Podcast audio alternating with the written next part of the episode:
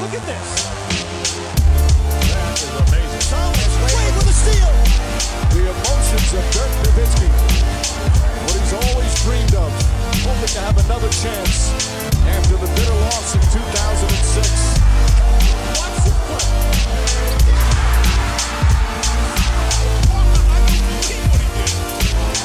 That is amazing. Hallo und willkommen zu Gutnext, dem deutschen Basketball-Podcast im Internet. Mein Name ist André Vogt und ich grüße euch zur neuen Folge unseres kleinen, aber feinen Basketball-Spiels heute mit der ersten Rapid Reaction des neuen Jahres. Hurra! Ich hoffe, ihr seid gut rübergekommen. Frohes Neues an der Stelle natürlich. Und heute reden wir natürlich über den einen Aufreger, den es gab äh, vor ein paar Tagen, den Trade von den New York Knicks und den Toronto Raptors, also die beiden Franchises, die sie eigentlich gegenüberstehen, vor dem Cardi in den USA. Das war natürlich das Thema des Tages. Vorher gibt es ein, zwei News der Woche. Und von daher würde ich sagen, fangen wir direkt an. Und die erste News, das ist unser großer, langer Basketball-Albtraum gewesen. Er währte knappe 28 Spiele, denn so viele Spiele in Folge hatten die Detroit Pistons verloren und waren damit auf Rekordjagd haben sie auch geschafft, zusammen mit den Philadelphia 76ers von, ich glaube 2015, ne, sind sie jetzt Rekordhalter, wenn es darum geht, verlorene Spiele in Folge in der National Basketball Association. Aber wenn es nur darum geht, wie viele Spiele man am Stück in einer einzigen Saison gewonnen hat, da sind die Erster. Denn damals die äh, Sixers, die haben das über zwei Saisons gemacht, übergreifend. Detroit als einzige Truppe waren die in der Lage, 28 Partien abzuschenken abzuschenken, vielleicht übertrieben, zu verlieren in einer Spielzeit. Herzlichen Glückwunsch, aber noch viel mehr Glückwünsche, dass jetzt vorbei ist. 129, 127 hat man gewonnen gegen Toronto. Kate Cunningham mit 30 Punkten und 12 Assists und, wahrscheinlich noch wichtiger, 12 von 28 Dreier. Das war ja so die Problematik, die ganze Saison schon, dass sie die nicht treffen. Da haben sie mal getroffen. Sie hatten mal das Spiel von Kate Cunningham, ein richtiges Franchise-Player-Spiel. Und dann hat es gerade so gereicht gegen eine Mannschaft aus Toronto, die auch aus den Gründen, die wir thematisieren werden, nicht ganz bei voller Kapelle oder voller Stärke war. Ist aber jetzt auch egal, jetzt haben sie drei Siege, danach haben sie wieder verloren, stehen bei 33 und ähm, die Frage, die ich mir jetzt stelle und auch letztens, glaube ich, in einem, einem Stream gestellt wurde mir, wie viele Spiele gewinnen die denn jetzt noch? Und da habe ich gesagt, ich würde sagen 10. Ähm, aber ich würde das gerne mal an euch weiterreichen. Also so, wenn wir jetzt sagen, over, under, neuneinhalb Siege noch von den Raptors, wo geht ihr? Geht ihr drüber, geht ihr drunter? Haut's gerne mal, äh, bei Spotify geht das mittlerweile auch in die Kommentare, bei YouTube etc. Würde mich interessieren, wie ihr das seht. Ich hau das auch nachher mal bei Social Media raus. Ansonsten, relativ wenig äh, passiert. Ne? Manchmal hat man auch den Eindruck, dass die NBA nach den Christmas Games auch so ein bisschen, ja, ein bisschen, zurückschaltet, vielleicht bis zum neuen Jahr. Aber LeBron James, der hat abgeliefert und wir dachten auch alle, am Spiegel Timberwolves, ha, da hat er 3,1 Sekunden vor Schluss einfach mal einen Dreier reingehauen zur Verlängerung. Herzlichen Glückwunsch. Haben die Refs aber nicht ganz so gesehen. Ne, auf dem Feld wurde gesagt, nee, das waren nur zwei Punkte. Und was passiert in solchen Fällen, wenn es Ende des Spiels ist? Na klar, da wird auf jeden Fall drauf geguckt und hat man auch in dem Teil, in dem Fall. Vielleicht für die, die nicht lange dabei sind, erkläre ich es kurz, wo ich es eigentlich nicht muss, glaube ich. Aber natürlich, ne, wenn der Fuß auf der Linie ist, auch wenn es nur ein Stückchen ist, ein, ein halber Millimeter. Man sieht das im Fernsehbild, dann ist es natürlich ein Zweier, ist der Fuß klar dahinter, auch wenn es nur ein Millimeter ist, dann ist es natürlich ein Dreier und dann geht es in die Verlängerung. Also wurde drauf geschaut und es wurde gesagt, nee, das war nur ein Zweier. Obwohl die Fernsehbilder relativ klar hergeben, dass da schon ein gewisser Spalt war zwischen der Fußspitze von LeBrons, ich weiß gar nicht, welcher Nummer wir mal angekommen sind bei seinen Schuhen, und der Linie. LeBron hat das auch sehr emotional angezeigt in der Arena. Problem war aber nur, er konnte das zwar anzeigen, er konnte auch mit den, den Refs in der Arena diskutieren, nur die haben das in dem Fall gar nicht entschieden. Denn solche Geschichten, damit es auch schneller geht oft, werden in Secaucus in Bundesstaat New Jersey entschieden. Warum? Da sitzt quasi der ganz operative Teil der NBA. Also ne, zum Beispiel ganze Review Center, aber auch der NBA Entertainment, das ist alles halt da. Und die gucken da drauf. So, und dann ist es halt so, dass wenn auf dem Feld eine Entscheidung getroffen wird, dann ist es erstmal eine Tatsachenentscheidung und dann, damit das, das kennt ihr vielleicht auch vom VAR aus der Fußball-Bundesliga, damit dann das Review Center oder der VAR das überstimmt, muss clear and conclusive evidence da sein. Also muss klarer und wirklich ne, unbestreitbarer Beweis muss sein, dass das eine Fehlentscheidung war. Und genau das haben die halt in Secaucus nicht gesehen. Das hat auch Tony Brothers, glaube ich, danach gesagt. Er meint, ne? Die haben drauf geguckt. Die haben das nicht gesehen. Wir haben auf dem Feld gesagt Zweier, was vollkommen nachvollziehbar ist, weil es eine enge Entscheidung war. Ähm, und so stand im Endeffekt diese Fehlentscheidung. War es eine Fehlentscheidung? Klar. Ähm, ist es vielleicht auch schwer zu erklären, dass man da jetzt sagt, okay, also bei den Bildern, die man da hat, äh, dass die jetzt den Dreier nicht haben, bewertet haben lassen. Äh, eigentlich ist es schwer zu verstehen, weil es schon relativ klar ist. Auf der anderen Seite ist es auch nicht so, dass er dann einen halben Meter in der Dreierlinie steht und man denkt, um Gottes Willen, was haben die denn da gesoffen in Secaucus? Von daher, da hat einfach jemand einen schlechten Tag gehabt. Sagen wir, wie es ist. Ne? Natürlich heutzutage sind viele dabei. Ich habe auch viele Mails bekommen, oder so, oh, was ist da los und Verschwörung und so. Nein, natürlich nicht. Da hat einfach nur jemand einen Fehler gemacht. Sollte das passieren, wenn wir sowas haben wie VAR oder halt äh, Videobeweis? Nee, eigentlich nicht. Deswegen haben wir das ja. Aber bevor wir nicht irgendwann die KI da ranlassen und die das alles entscheiden darf oder Robo-Refs, werden wir immer solche Sachen haben. Hm. Leider Gottes war es jetzt hier so, dass es auch ein Spiel im Endeffekt dann wahrscheinlich entschieden hat. Es war ja noch ein bisschen was auf der Uhr, hätte auch noch Minnesota was treffen können. Ist auch egal, sind wir einfach froh, dass es kein, kein Playoff-Spiel war, was ich kein fünftes Spiel, kein siebtes Spiel, kein, kein Finals-Spiel, sondern ein relativ unbedeutendes reguläres Saisonspiel und ähm, damit sollten wir es euch an der Stelle auch bewenden lassen. Trotzdem, aber jetzt kurz eine Auszeit. Wenn ihr mir ähm, folgt, nicht nur äh, hier jetzt am Podcast, sondern auch bei Social Media äh, oder auch bei Twitch oder YouTube, dann wisst ihr, ich habe die Tage mal wieder genutzt, so zwischen den Jahren, um zu zocken. NBA 2K ist auch Playoff-Time jetzt äh, mit meinen Dallas Mavericks oder dem, was da noch übrig ist von. Ich habe gestern mal, vorgestern mal geguckt. Eigentlich sind nur noch Luka Doncic und Maxi Kleber übrig. Alle anderen hatte ich irgendwie getradet und so. Ähm, und dann kam der Schocker, dass halt, ich glaube, im fünftletzten regulären Saisonspiel, ich hatte mich vorher noch gewundert, dass ich gesehen habe, so, okay, irgendwie Doncic ein bisschen müde, aber gut, ich meine, äh, das ist ja kein Problem. Auf einmal war er im Spiel nicht mehr dabei. Also ich simuliere immer meistens dann die regulären Saisonspiele, oder die, ja, regulären Saisonspiele und dann ich jemand rein am Ende, weil ich denke, ich kann das noch gewinnen oder, oder ich kann es verlieren. Letzteres ist dann öfter der Fall. Und auf einmal stand da Luka Doncic, Rücken, Saison aus. Und ich so, what? Und dann habe ich ein paar Spiele ohne Doncic gemacht und habe gesagt, nee, das, das können wir nicht machen. Und dann haben wir zusammen als Community gesucht, wo kann ich denn die Verletzung rückgängig machen? Das geht ja bei so einer meinen NBA. Ich weiß, ich weiß, war das richtig? Ich bin da selber noch nicht ganz klar mit. Aber ich habe ihn wieder per Wunderheilung wieder ne, da reingebracht. Und dann haben wir Spiel 1 trotzdem verloren gegen die Pelicans, aber jetzt Spiel 2 und 3 gewonnen. Also steht 2-1 für die Mavs gegen die Pelz in der ersten Runde. Und ähm, es war einfach geil, mal zwei Tage am Stück zocken zu können. Wie gesagt, die Mädels waren anderweitig unterwegs. Und wenn ihr jetzt denkt, ist es denn eigentlich noch sinnvoll, jetzt einzusteigen? Also, ne, 2K24, klar heißt es, aber ne, im Herbst kommt das nächste raus. Ja gut, aber bis zum Herbst ist ja noch ewig Zeit. So. Und ähm, mir macht's mega Spaß. Vielleicht kann ich es heute nochmal anwerfen, vielleicht sogar vorm äh, Fragen-Livestream heute Abend, wenn nicht, aber die Tage auf jeden Fall nochmal. Ähm, und wenn ihr denkt, ja komm, jetzt, jetzt gebe ich mir einen Ruck, jetzt im neuen Jahr, mein guter Vorsatz ist, ich muss ein bisschen mehr MB2K24 spielen oder generell, dann ja, haut's euch, oder haut's euch rein, so richtig denn, kauft's euch. Es gibt's ja überall im Handel, ja oft auch als zum, zum Digital Download. Und dann könnt ihr alles machen, ne? MyPlayer, könnt vielleicht eine MyNBA spielen, ihr könnt auch nur managermäßig unterwegs sein und alle Leute traden ich finde es einfach geil. Ich habe mega Spaß gehabt die letzten Tage und werde die auch die nächsten Tage haben. Mal gucken, was in den Playoffs läuft, wenn ihr dabei sein wollt.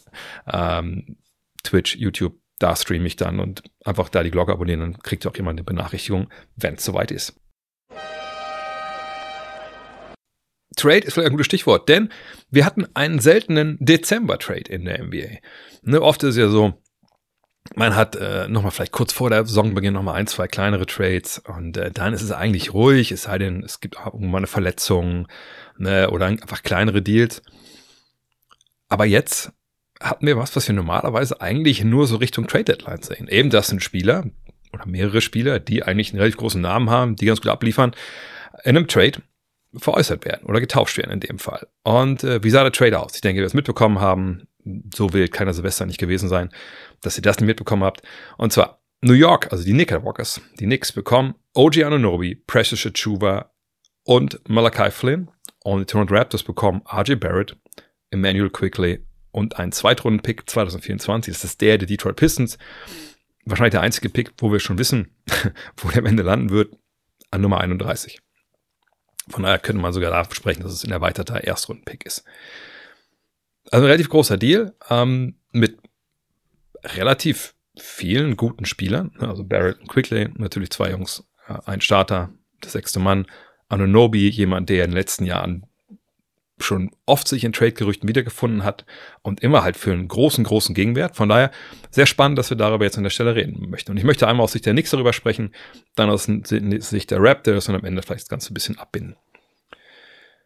Aus Sicht der Knicks gehen. Also ich finde es aus basketballerischer Sicht, und das ist das, worauf ich immer als allererstes schaue, einfach einen richtig tollen Deal. Also ich, ich liebe das, wie Anunobi da jetzt reinpasst und vor allem eben an die Seite von Jalen Brunson und Julius Randle. Mit Julius Randle habe ich über die Jahre meine Probleme gehabt, gar keine Frage. Ähm, aber wenn man jetzt sieht, wie der Fit von RJ Barrett da in dieser Rolle zwischen diesen beiden, sagen wir, offensiven Polen, der, und ich meine jetzt nicht die Landsleute, sondern halt ne, die geografischen Enden einer, einer Kugel, wie die Erde zum Beispiel. Naja, jedenfalls zwischen diesen beiden offensiven Polen, finde ich, passt Ananobi um einiges besser rein, als das bei RJ Barrett der Fall war. Ne? Ananobi kommt zum einen natürlich vor allem über die Verteidigung. Ne, da ist er einer der besten, die wir haben äh, in der NBA. Ein großer Flügel, der mehrere Positionen verteidigen kann. Tom Thibodeau hat auch darüber gesprochen. Äh, nicht so glühend, wie ich es vielleicht erwartet hätte, aber auf der anderen Seite Tom Thibodeau bis dahin mal so ein Gefühlsausbruch kommt in der Pressekonferenz. da, da muss schon einiges passieren, aber man kann sich schon vorstellen, dass der natürlich sehr, sehr froh ist, dass ähm, mit OG Anobi jetzt jemand kommt, der der Verteidigung, und die sind, ich weiß nicht, was du gesehen habt oder was du parat hast, aber die Knicks stehen mhm. derzeit äh, laut BKRF auf Rang 21 beim Defensivrating. Also, dass man jetzt jemanden erholt, der da sicherlich helfen kann, der switchable ist, ähm, ne, der wirklich vor Dribblern bleiben kann, größere Spiel verteidigen kann, der eine gewisse Kraft hat, das ist eine Menge wert. So, dann ist es aber so, dass man einen Offensivspieler gefunden hat, der ebenfalls extrem gut zwischen diese beiden Jungs, Brunson und Randall, passt. Ne? Brunson, sagen wir es, also ich meine das sehr positiv. Balldominanter Scoring Guard, der natürlich auch in die Offense reinbringt. Und Randall, ähm, jemand, der ebenfalls gerne für sich selber und andere mit kreiert da brauchst du eigentlich keinen dritten Spieler, der ebenfalls guckt, dass er den Ball irgendwie selber mal in die Hand nimmt und guckt, dass er zum Korb geht oder so. Ne? Also da ist vielleicht eher jemand gefragt, der den Ball zu sich kommen lässt, wie man so schön sagt. Und das ist eine der Stärken von OG Anunobi, auch weil er den Dreier trifft. Ich glaube, derzeit sind 37 Prozent gewesen oder für die Karriere 37 Prozent, nagelt mich nicht drauf fest, auf jeden Fall eine, eine, gute Quote. Und da muss man sagen, die Quote hatte Barrett halt nicht. Ähm, kommen wir nachher nochmal dazu. Also Barrett hat eigentlich nur ein Jahr mal wirklich gute Dreier getroffen, das ist aber schon ein paar Jahre her. Äh, und danach war es immer unterdurchschnittlich. Barrett war auch nicht der Typ, der effizient für sich oder andere mitkreiert hat, sondern er war halt ein fehlerbehafteter Scorer, sagen wir es mal so. Anunobi kommt er jetzt rein und das hat man zwar auch im ersten Spiel, dafür nicht immer das erste Spiel, er selber vorher gesagt, ey, ich keine Ahnung, was ich machen soll vorne. Ich glaube, also im Zweifel cut ich einfach zum Korb und dann äh, gucken wir mal, wie es funktioniert. Da hat man aber schon gesehen, ne, der stellt sich in die Ecken, der trifft dann seine drei. Ich glaube, der erste Treffer für ihn in, der Uniform der Nix war auch ein Eckendreier. Ne, der, der lässt den Ball laufen. Und manchmal ist es ja auch, äh, wenn du zu neuen Teams kommst, erstmal auch von Vorteil für das andere Team, wenn du erstmal alles dir anguckst und jetzt nicht irgendwas forcierst, ähm, sondern den Ball weiter passt, dann läuft so eine Offense, auch wenn du selber gar nicht so weißt, wie die jetzt genau laufen muss. Manchmal sogar besser, als wenn da jemand steht, der erstmal den Ball festhält und erstmal zwei Sekunden guckt, was er selber machen kann. Jedenfalls Anunobi, mit dem, was er in Toronto gemacht hat, da hat er ja auch, ich meine, ich werfe selten mit solchen Termini um mich, aber ne, die Usage Rate von ihm, also wie viel Ballbesitze er selber genutzt hat, die war relativ niedrig, glaube ich, bei 18 oder sowas, ging jetzt letzten Jahr auch immer runter. Äh, also auch, auch viel geringer als die von äh, Barrett, wenn ich mich jetzt nicht ganz täusche. Das ist schon ein Schritt nach vorn. Das ist ein besserer basketballerischer Fit. Ähm, ne, er ist wahnsinnig clever, er ist viel effizienter. Ähm, aber man muss sich die Fragen stellen, ähm, wenn man jetzt von drei, sage ich mal, und wenn man quickly dazu in einen vierten Spielern kommt, die den Wurf sich kreieren können und man geht jetzt zu zweien und man bekommt einen, der es eigentlich nicht kann oder nicht gemacht hat bisher, hat man denn dann genug Shot Creation, also genug Leute, die die Würfe kreieren können? Das wird, glaube ich, die große Frage sein für, für Thibodeau jetzt. Ähm, eventuell muss man, glaube ich, dann nochmal die Rotation ein bisschen anpassen und vielleicht immer Brunson oder Randall auf dem Feld hat. Eventuell hat aber Anunobi auch noch ein extra Level in sich. Ne? Wenn euch erinnert, vor ein paar Monaten gab es ja mal diese Berichte, hm, der möchte eigentlich eine größere Rolle, der möchte nicht nur in der Ecke stehen und Dreier werfen. Mal gucken, ob da die Wahrheit vielleicht ein bisschen in der Mitte liegt. Ähm, man würde sicherlich auch auf Nicks Seite auch mal schauen, okay, was haben wir denn da? Äh, vielleicht werden sie auch ein bisschen probieren mit ihm und dann kann man ja früh dann sehen, wo die Reise so ein bisschen hingeht. Das ist mich so der spannendste Punkt basketballerisch eigentlich in diesem ganzen Trade. Also ne, hat Anunobi dann extra Level? Sehen wir das jetzt vielleicht? Ähm, wie füllen sie dieses dann doch relative Vakuum, was sie jetzt haben, neben Brunson und, äh, und Randall in Sachen Shot Creation? Das, das wird spannend sein. Aber wie gesagt, defensiv denke ich, ist das äh, ein klarer Schritt nach vorne. Ähm, ein Dreierschützen mehr ist ein klarer Schritt nach vorne. Das kann auch Randall natürlich dann helfen. Ähm, nur müsst ihr euch überreden, auch über das Finanzielle. Und da ist es halt so, naja, Anunobi wird halt Free Agent. Also aller Voraussicht nach eine Spieleroption aufs nächste Jahr, aber die sind, glaube ich, bei 19, 18, 19 Millionen. Da müssen wir uns nichts vormachen, die wird er nicht ziehen. Es sei denn, er bricht sich so wie alle beide Beine und denkt, oh Gott, ähm, jetzt nehme ich erstmal die, die 19 Millionen weg und werd, äh, mit und wird gesund. Bei allen anderen Szenarien muss man sagen, nein, der wird Free Agent werden, wenn er nicht vorher verlängert. Ne? Und das kann er natürlich vor der Free Agency. Er kann verlängern in New York. Das ist ja alles mitgekommen. Börderechte, alles Mögliche. Frage ist halt, ähm, kann New York ihn schnell überzeugen, da zu bleiben? Denkt der Player auch selber, ob oh, perfekt, traumhaft, geile Situation. Ich lass uns direkt überreden hier über Geld. Wie verhandelt man da jetzt sowieso? Bin ich sehr gespannt. Ähm, kann gut sein, dass es ein bisschen auf sich warten lässt. Da würde ich erstmal von ausgehen. Aber Fakt ist auch, dass man ihn natürlich ohne Gegenleistung verlieren könnte, wenn er im Sommer sagt, naja, also gibt ja einige Teams, die Capspace haben jetzt im Sommer. Die sind zwar eine tolle Mannschaft, aber irgendwie würde ich ganz gerne fürs Park ein bisschen weniger bezahlen. Also möchte gerne woanders spielen als in New York. Wer weiß. Ähm, ich würde sagen, dass es für ihn einfach auch sehr, sehr gut passt. Sportlich ich würde mich wundern, wenn er, wenn er nicht auch in der kommenden Saison in New York spielt und, dann eben nicht mit dem alten Vertrag, sondern mit einem neuen Deal. Aber wird natürlich auch dementsprechend teurer, dann müssen wir natürlich weit in die 20er gehen, denke ich mal. Also 20er Millionen pro Jahr. Aber das ist den Knicks sicherlich auch klar. Und wenn ich mich nicht ganz täusche, ist auch der Agent von OG Ananobi, der, ist, der, ist das nicht der Sohn von Leon Rose? Habe ich das richtig gelesen? Ich glaube ja. Aber das wird schon irgendwie funktionieren. Aber wir waren nicht der einzige Spieler in dem Trade. Wir haben auch noch Precious Chuva. Ja, der bringt Physis, guter Rebounder, so der Dreierschütze, den man in ihm so ein bisschen vermutet hatte vor, vor zwei Saisons, ist er dann doch nicht wirklich geworden. Aber na, auf den großen Positionen, ihr wisst das, äh, Robinson ist raus, Sims ist raus. Da braucht man ein bisschen auch, äh, glaube ich, noch ein bisschen Beef unterm Korb. Das, da freut sich sicherlich auch Tasch Gibbs noch über. Da muss er nicht so viele Minuten gehen. Der ist ja auch schon ein bisschen älter. Äh, von daher, das passt auch, der wird so eine Chance haben, da beizutragen. Ist vielleicht ein bisschen klein, aber gut, muss halt hasseln. Ähm, Malachi Flynn, gut, kommt er jetzt rein äh, und kann natürlich auch Backup Point Guard da sich versuchen. Soll er sicherlich auch. Gleichzeitig haben die Knicks aber in einem anderen Deal noch Deuce McBride, dem Sohn von meinem ehemaligen Mitspieler aus Wolfenbüttel, ähm, haben sie halt, äh, glaube ich, einen Dreijahresvertrag gegeben, 13 Millionen, irgendwie sowas. Ähm, sprich, der hat man sich erstmal jetzt gesichert. McBride äh, kommt über Defensive, der Dreier muss halt fallen, dann, dann ist er sicherlich auch jemand, der auch gegenüber Flynn dann äh, Vorteile hat, aber die beiden werden wahrscheinlich, denke ich, ein bisschen battlen jetzt, was die ähm, Spielzeit angeht und da hat McBride sicherlich erstmal den, den Vorteil, weil er das System von Thibodeau kennt, etc. Bei den Knicks fragt man sich natürlich aber immer bei solchen Moves auch, okay, und jetzt?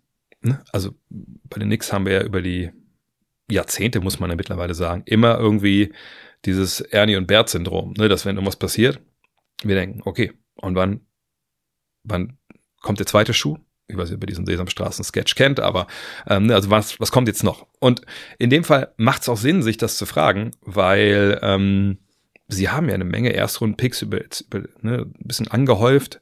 Ähm, sie haben diesen Vertrag von Yvon Fournier, der in Trainingsgruppe 2 da so ein bisschen mittrainiert, aber nicht spielen darf. Ähm, der, habe ich, 18 Millionen wert ist dieses Jahr und nächstes Jahr eine Teamoption ist, also sprach, quasi auch ein auslaufender Vertrag ist. Und natürlich, wir hatten in der Vergangenheit, wenn es um die Knicks ging, immer gehört, hey, Donovan Mitchell und äh, Joel Embiid, da gab es ja immer wieder welche Star-Gerüchte und so, bla bla bla. Äh, gab auch mal Gerüchte um vielleicht einen Juice Randall-Trade.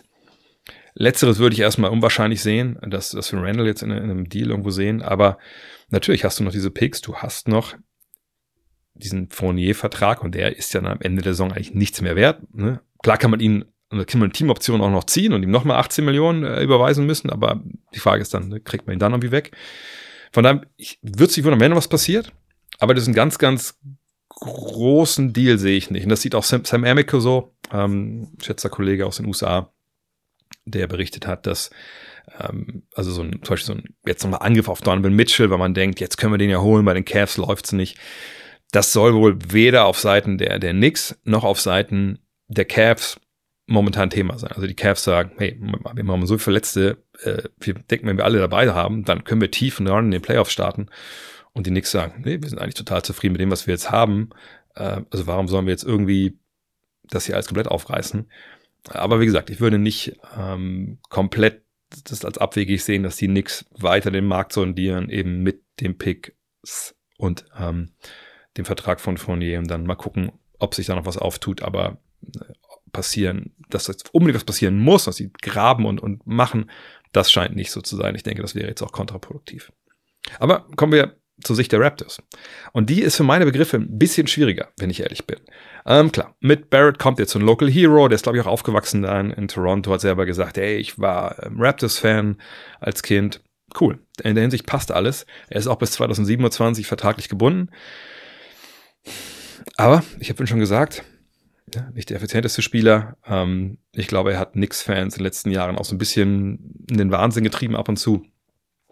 Ähm, ich selber finde ihn in vieler Hinsicht ein bisschen unseriös, ne, in dem Sinne, dass er eigentlich eine Rolle spielen will und, und auch tut, die für ihn, die er nicht so drauf hat.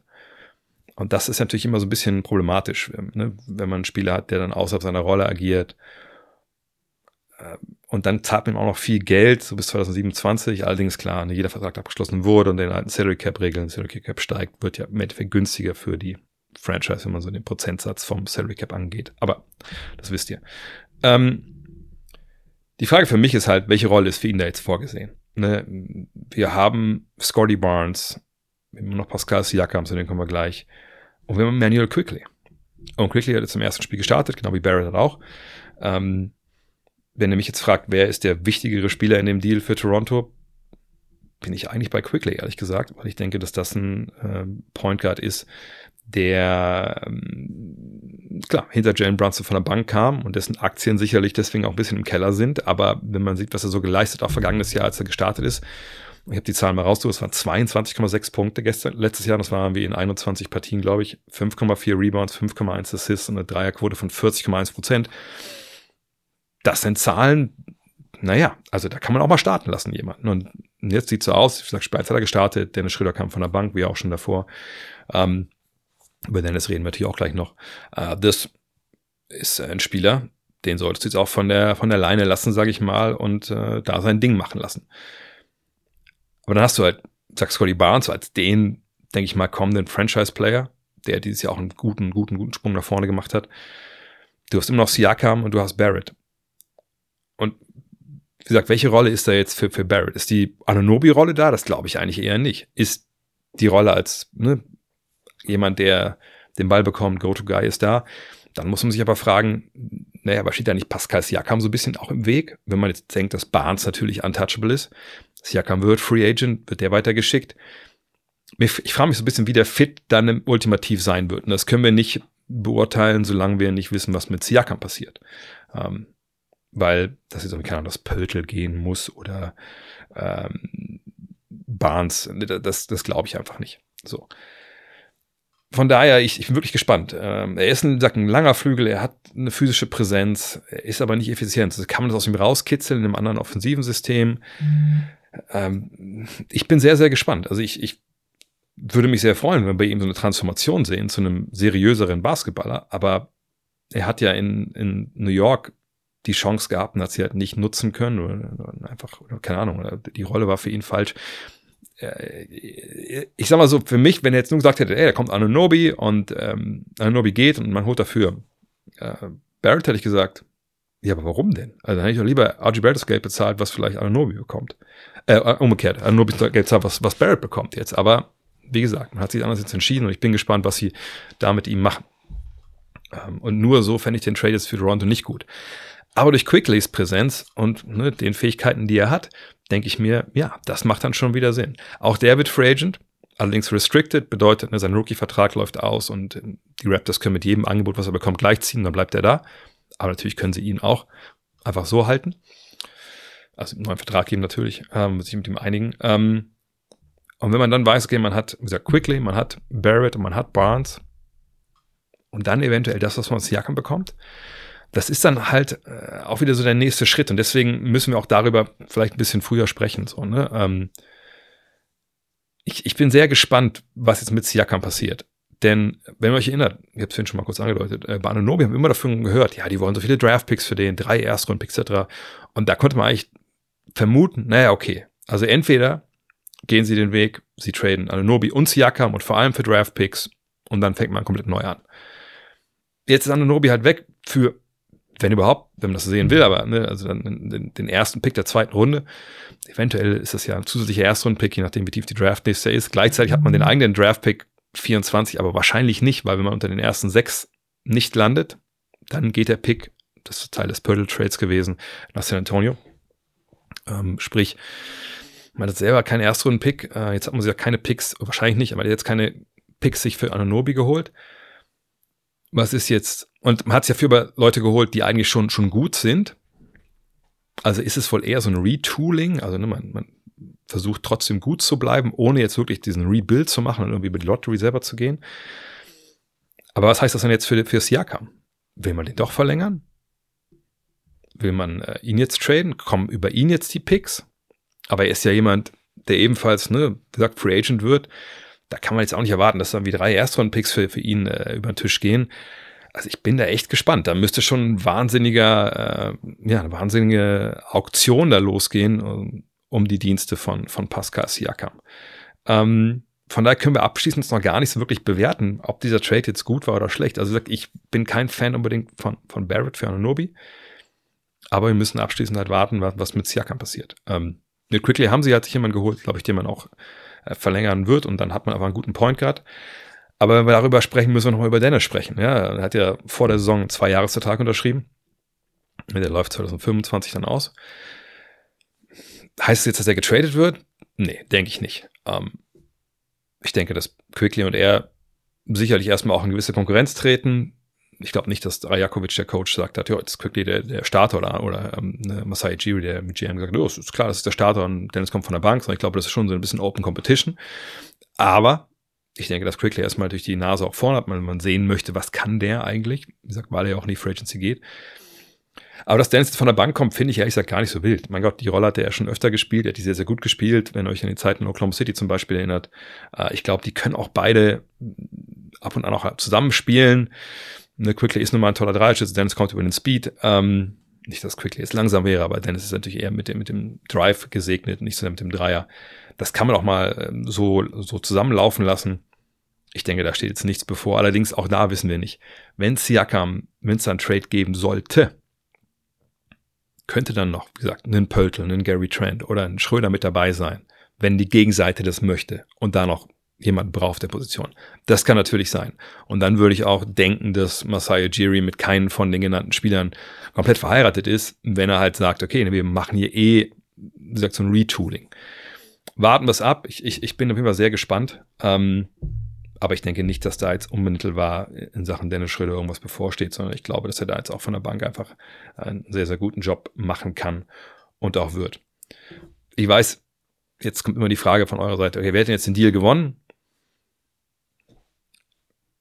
Ich weiß es nicht. Und die Frage kann man auch nicht immer direkt äh, beantworten, wenn es durch ist. Ich habe weniger Fragen bei den Knicks. Ich finde da, kurzfristig gesehen, ist der Deal besser, ist für mich verständlicher und ich weiß, was die Knicks damit wollen. Bei den Raptors habe ich eben diese Fragen, die sich vor allem dann um Pascal Siakam drehen.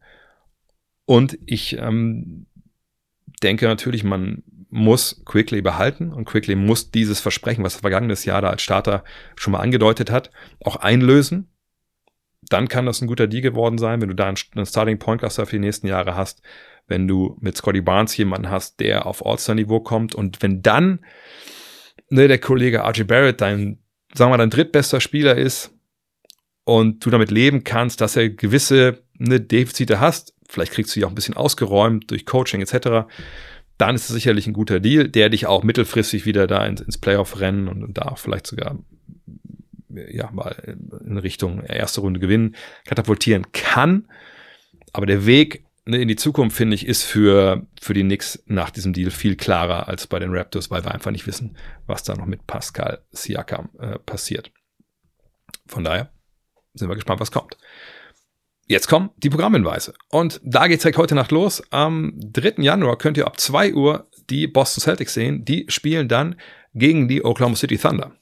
Das ist ein Spiel, äh, ich will nicht sagen, das könnte in ein, zwei, drei Jahren vielleicht NBA Finals Preview sein hier, aber, aber das ist natürlich ein geiles Spiel. Also gerade auch die Thunder mit Holmgren, äh, dann gegen Porzingis. Äh, wie kommen denn die Flügel aus Boston klar gegen äh, diese Flügelbatterie, gegen diese, diese jungen Thunder? Ähm, wie kommt SGA klar gegen Derek White und Co. und Drew Holiday? Geiles Matchup, denke ich, muss man gesehen haben. Dann, am 4. Januar und diese Woche sind echt geile Spiele, muss man sagen. Lässt sich die NBA nicht lumpen. Um 1 Uhr, Bucks gegen Pacers. Ich weiß nicht, ob wieder Bälle geklaut werden. Ich weiß nur, zwischen den beiden Teams äh, ist ein bisschen böses Blut. Die spielen auch zweimal gegeneinander. Ich habe nur ein Spiel mit reingenommen.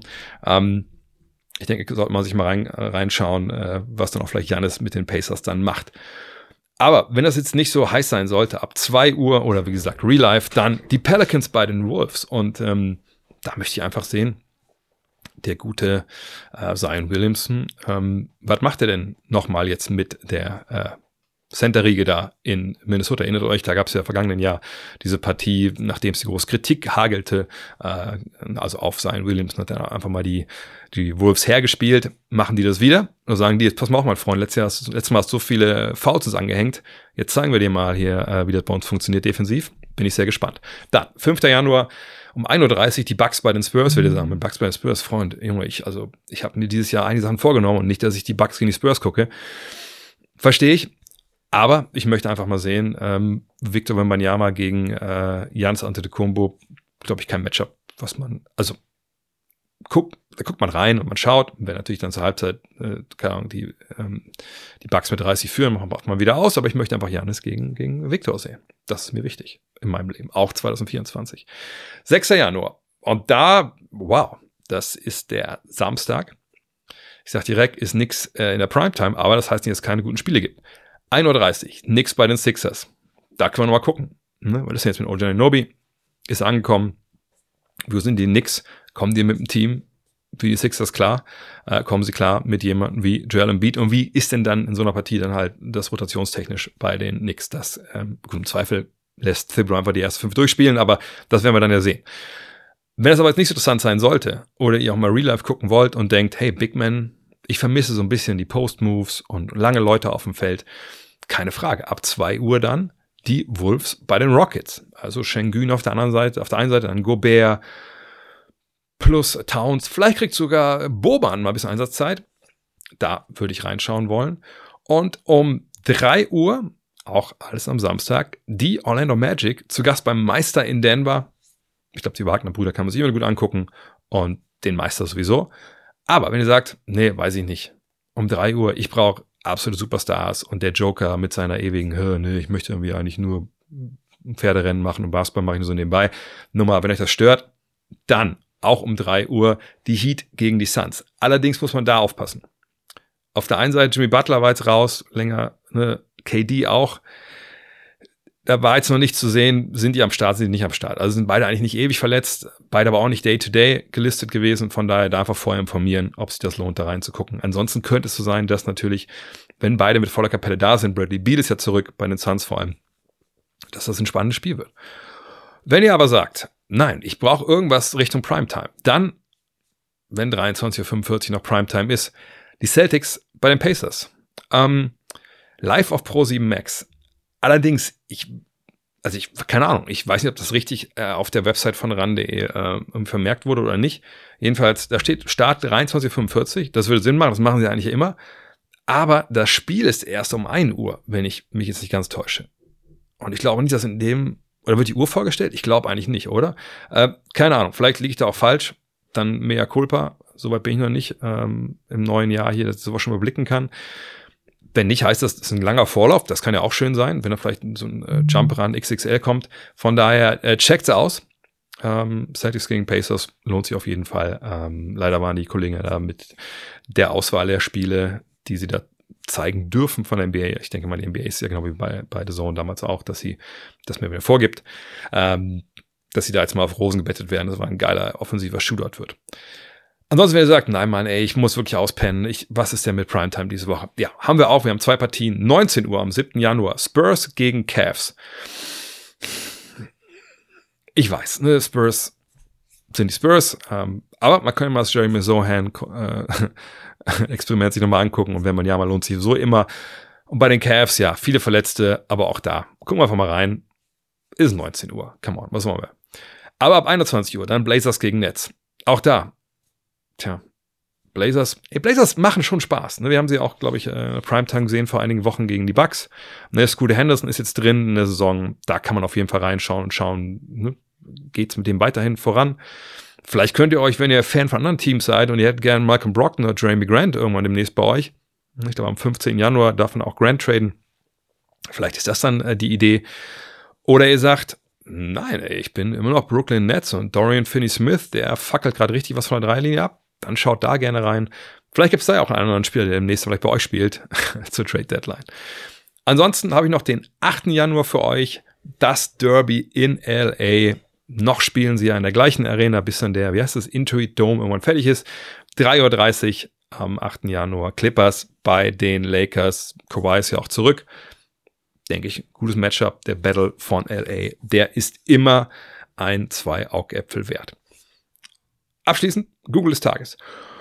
Und ich weiß, ich habe es hier an der Stelle schon öfter missbraucht für, für Dinge, die ich selber mitproduziert habe. Ähm, diesmal kann ich sagen, ich habe es nicht selber mitproduziert. Ähm, allerdings ist es bei unserem Gut Next Magazin äh, oder unter unserem Gut Next Magazin Label erschienen. Eine Klasse für sich.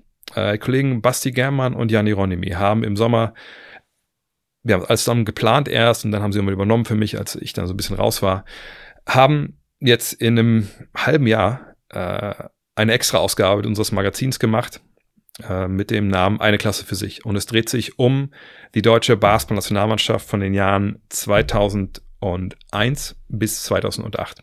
Das sind die Jahre, wo äh, ja ganz zum Anfang natürlich damals dieses Halbfinale gegen Hidotokulu und die Türkei war mit dem Dreier. Am Ende war Olympia, in der Mitte war die Bronzemedaille von Indianapolis bei der WM und natürlich EM Silber 2005 in Belgrad.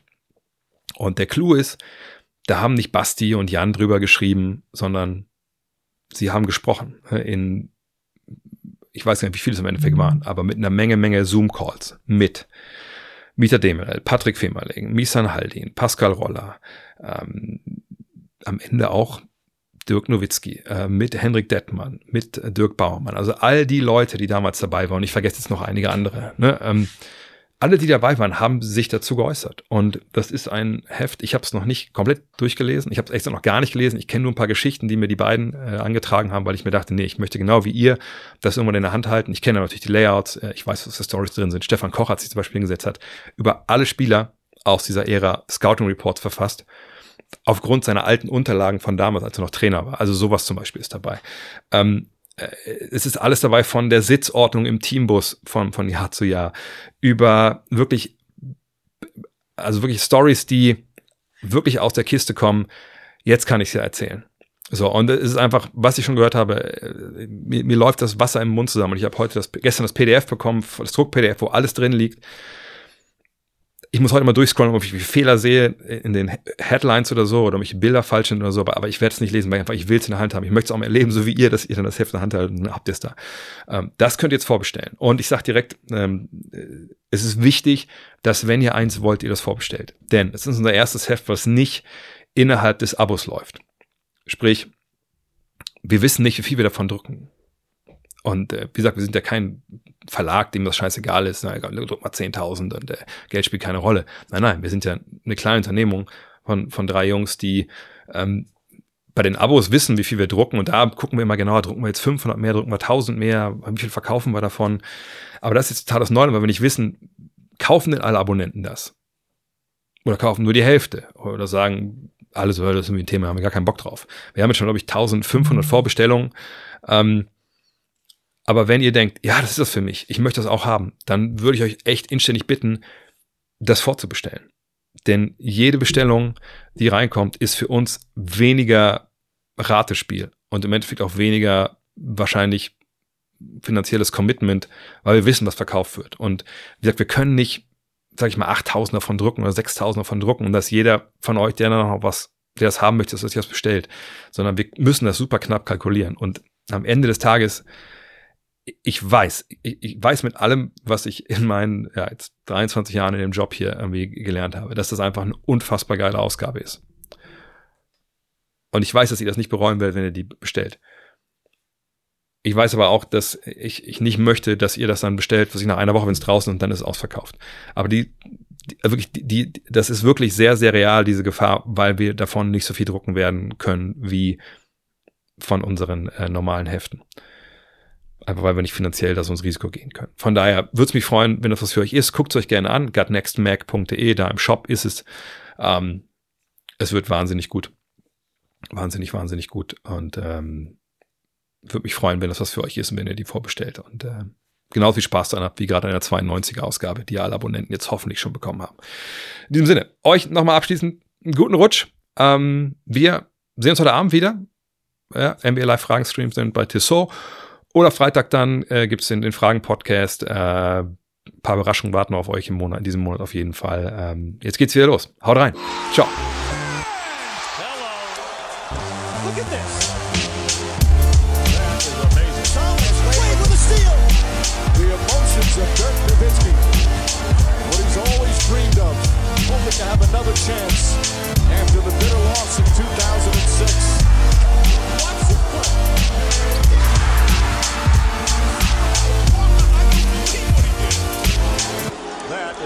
rising.